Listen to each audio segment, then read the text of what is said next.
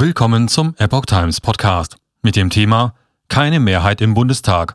Impfpflicht ab 18 Jahren kommt offenbar nicht. Ein Artikel von Epoch Times vom 31. März 2022. Bundeskanzler Olaf Scholz und Gesundheitsminister Karl Lauterbach wollen sie. Die Union und andere Parteien sind dagegen. Die allgemeine Impfpflicht ab 18 Jahren in Deutschland.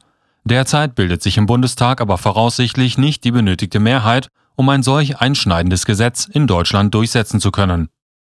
Die Impfpflicht ab 18 Jahren hatte offenbar nicht die benötigte Mehrheit im Deutschen Bundestag. Das berichtet der Spiegel und die Bild unter Berufung auf jeweils eigene Informationen. Demnach soll alternativ nun die Impfpflicht für Bürger ab 50 Jahren konkretisiert werden.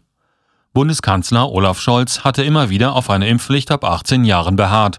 Zuletzt war die Kritik an dem Vorhaben aber immer lauter geworden. Die Union hatte etwa ein Impfvorsorgegesetz ins Spiel gebracht.